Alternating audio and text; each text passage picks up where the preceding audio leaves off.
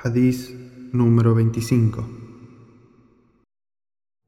عن أبي ذر رضي الله عنه أيضا أن ناسا من أصحاب رسول الله صلى الله عليه وسلم قالوا للنبي صلى الله عليه وسلم يا رسول الله ذهب أهل الدثور بالأجور يصلون كما نصلي ويصومون كما نصوم ويتصدقون بفضول أموالهم. قال أوليس قد جعل الله لكم ما تصدقون؟ إن لكم بكل تسبيحة صدقة وكل تكبيرة صدقة وكل تحميدة صدقة وكل تهليلة صدقة.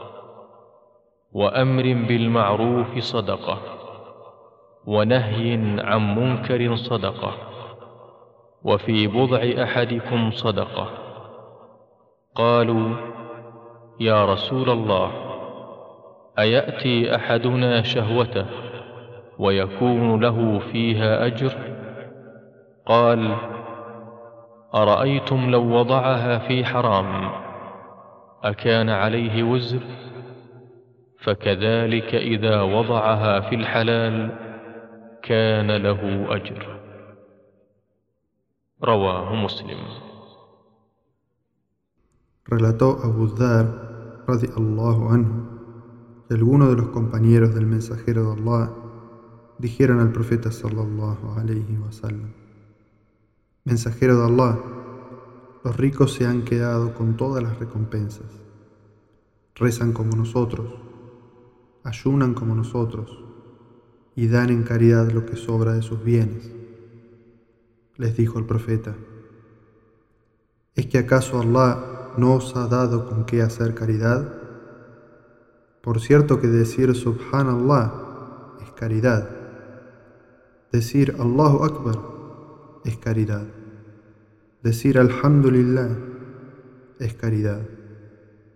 Decir La ilaha illallah es caridad. Ordenar el bien es caridad. Así como prohibir el mal también es caridad. Asimismo, en cada acto sexual hay una caridad. Dijeron algunas personas asombradas, mensajero de Allah, ¿acaso satisfaciendo uno su deseo se hace merecedor de recompensa?